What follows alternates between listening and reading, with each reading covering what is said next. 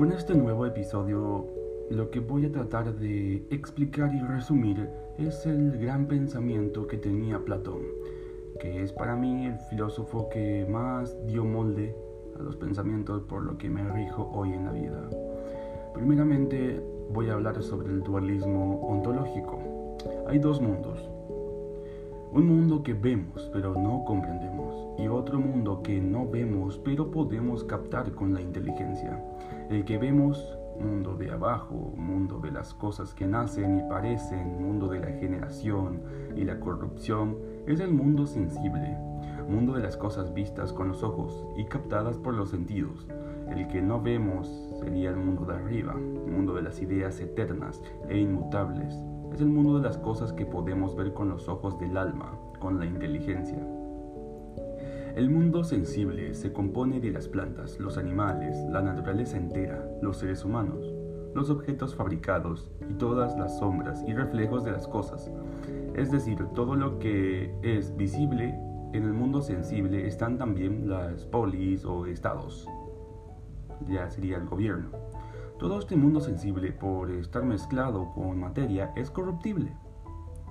Eh, y podría yo explicar em, la historia del origen del mundo que cuenta Platón en el Timeo, un eh, demiurgo o hacedor que hace el mundo sensible imprimiendo las ideas, que son eternas, en una materia preexistente. Así que el mundo sensible es mezcla de materia con ideas. Perfecto. El mundo inteligible está habitado por ideas, incluidas las matemáticas. Las ideas más importantes, son la idea del bien y luego las de justicia, belleza y todas las demás. En un segundo escalón del mundo inteligible, es decir, más abajo que las ideas que cité antes, están los objetos matemáticos. La relación entre estos dos mundos es esta. El mundo sensible es una copia del mundo de las ideas. Esto tiene una consecuencia importante. Hemos llegado a entender, y dije que el mundo sensible es corruptible totalmente. Eso quiere decir que cada vez que se parece menos, cada vez se parece menos a las ideas. Lo mismo que un plato, una polis cuando digo polis me refiero a, es un término que se usaba antes para referirse al Estado o gobierno. El plato se desportilla y la polis se corrompe. Entonces, tenemos un plato roto y un Estado corrupto. Pero ¿cómo resulta que el mundo sensible es una copia de las ideas? Conociendo las ideas. Es decir, los modelos podremos restaurar tanto el plato como la polis. La idea de un plato es la concavidad. La idea de la polis es la justicia. Siendo la polis, si en la polis reina la injusticia, solo conociendo a fondo lo que es la justicia podemos restablecerla. Pero ¿cómo conocer lo que es la justicia? Esta pregunta lleva a Platón a preguntarse cómo conocemos las cosas. Ahí empiezo a hablar sobre el dualismo epistemológico, si el dualismo ontológico significa que hay dos mundos, dos clases de seres,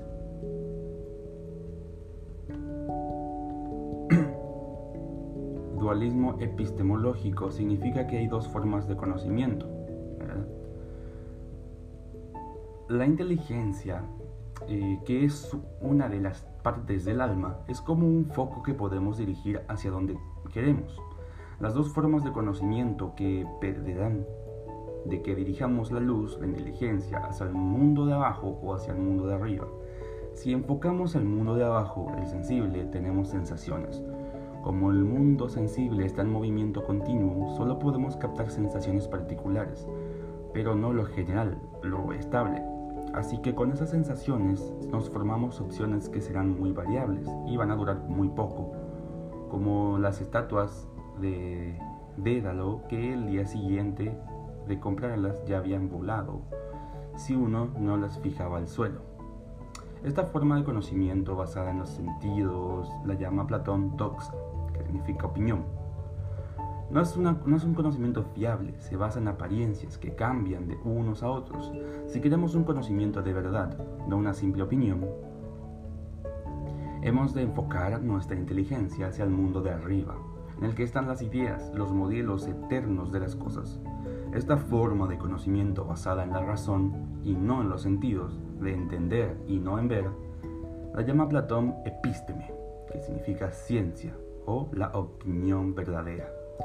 Dualismo epistemológico significa que hay dos formas de conocimiento, una basada en los sentidos, que nos proporciona sensaciones, creencias y opiniones variables y muy poco fiables. Otra basada en la inteligencia, que busca no la apariencia, sino el modelo eterno de las cosas, las ideas. Aunque la inteligencia es la misma, lo importante es hacia dónde dirige la luz. Ahí Platón eh, plantea una pregunta. El ser humano está en el mundo sensible. ¿Cómo puede alcanzar las ideas que están en otro mundo?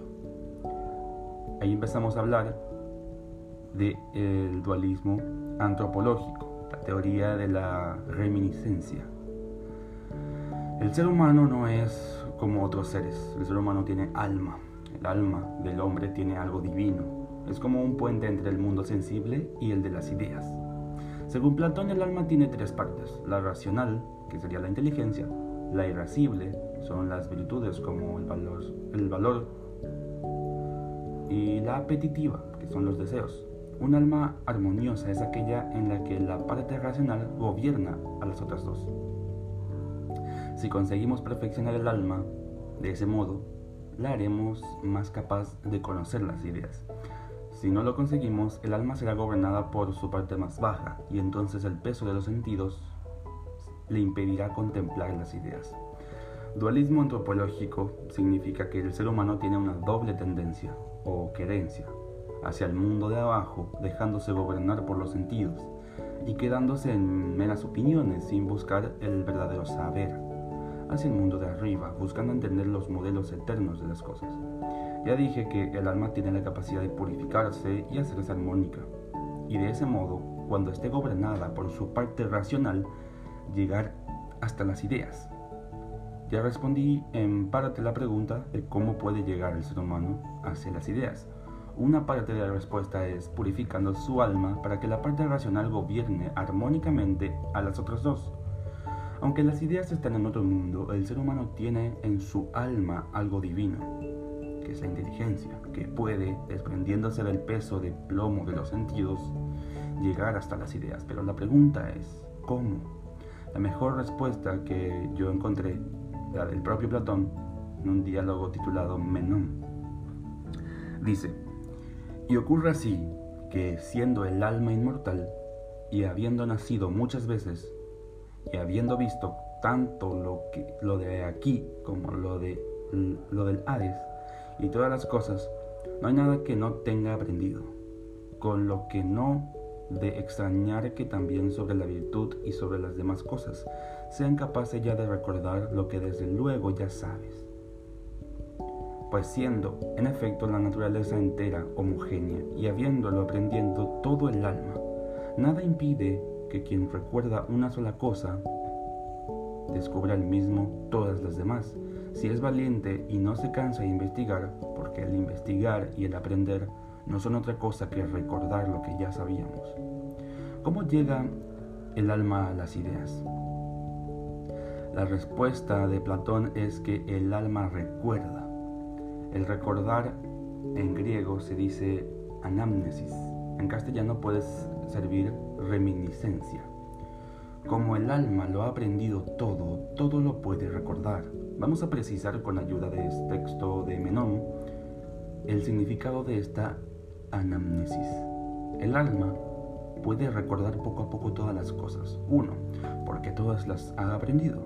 Dos, porque la naturaleza entera es homogénea el enunciado 2 significa que como todas las cosas están relacionadas, el alma puede recordar una y recordando después todas las demás, como si fuera tirando de un hilo.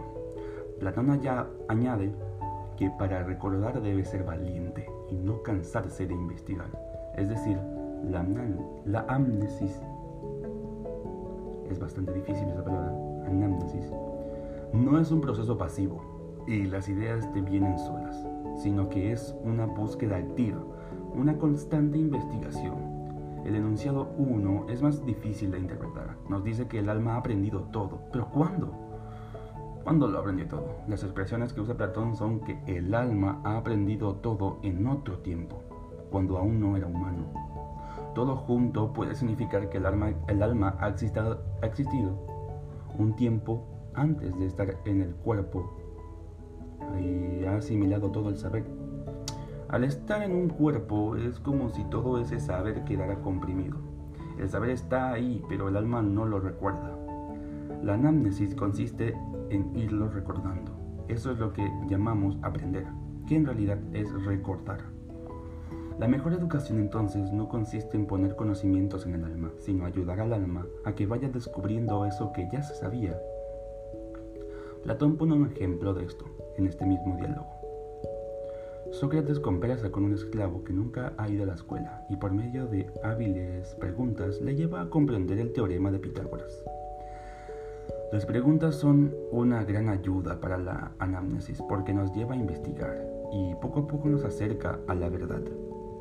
Sócrates, que era hijo de una comadrona, decía que la educación se parece a la mayéutica, es el arte de las comadronas, porque ayuda al alma a parir lo que ya tiene, a dar a luz por sí misma las verdades. Ya vimos que el alma puede llegar a recordar las ideas deshaciéndose del peso de plomo de los sentidos. Ya vimos que la inteligencia es algo que todos tienen y que es lo más, lo más importante. Es dirigirla hacia el lugar correcto. Precisamente el peso de los sentidos es lo que impide a la inteligencia mirar hacia arriba. Ahora Platón nos propone una forma de dirigir el cuerpo y el alma de los niños, paideia, que significa educación, que poco a poco les acostumbra a prescindir de los sentidos y a usar la inteligencia. Es decir, a mirar menos hacia el mundo sensible y más hacia el mundo inteligible. Y aquí es donde viene lo de la gran importancia de las matemáticas.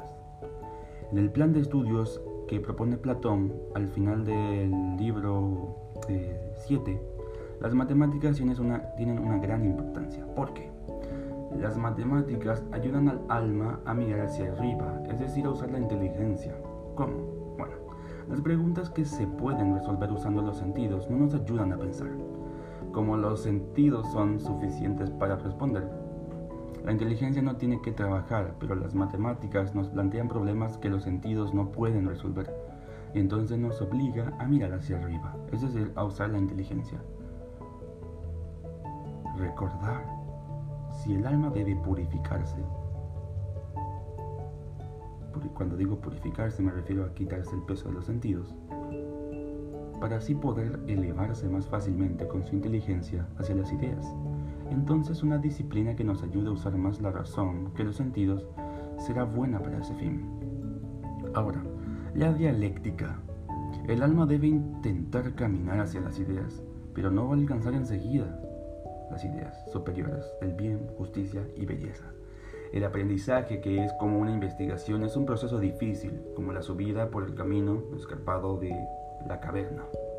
El alumno, o sea, el alma y su cuerpo, tienen que pasar 10 años con las matemáticas acostumbrando su mente a trabajar cada vez mejor sin ayuda de los sentidos.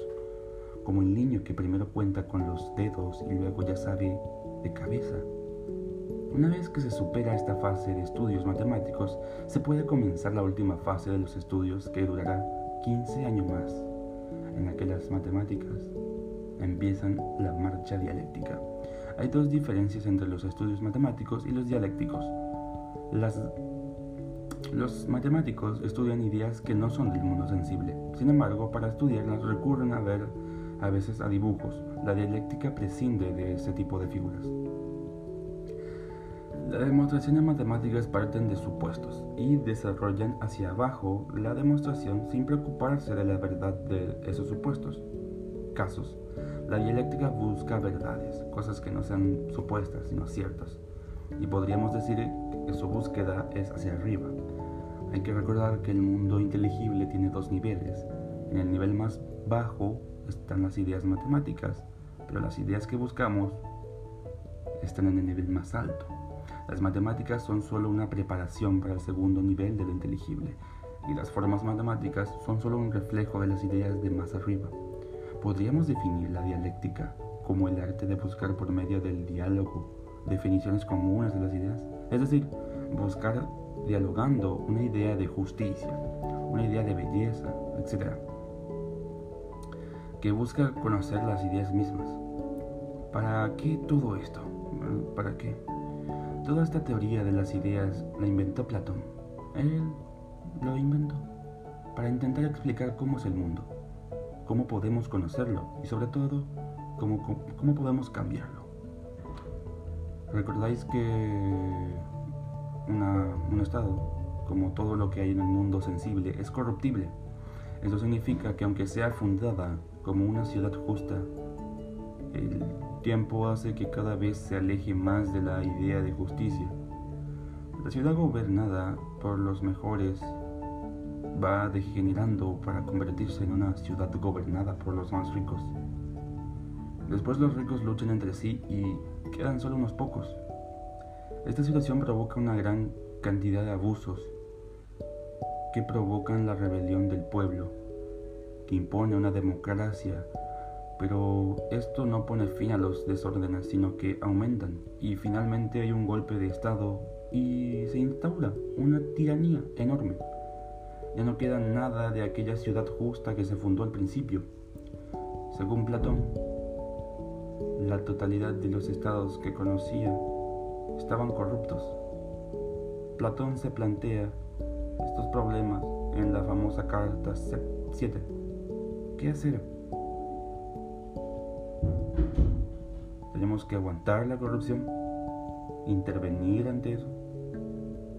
La solución al problema político, es decir, cómo crear un Estado justo, está en la formación de los seres humanos a través de la educación, para seleccionar de entre ellos unos pocos que, habiendo conseguido gobernar bien su alma y conociendo bien lo que es la justicia después de años de estudios y prácticas,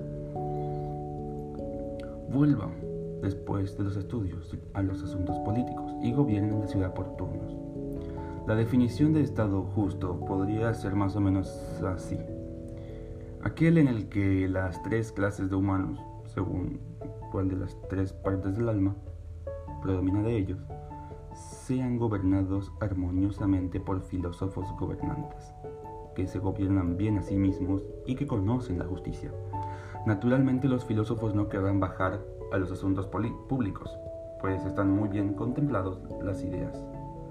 Pero no podemos olvidar que lo que busca Platón es el bien del Estado, no el de los filósofos. Así que será necesario recordarles que, puesto que es Estado pagó su educación, ahora deben volver a la caverna y ayudar a sus conciudadanos.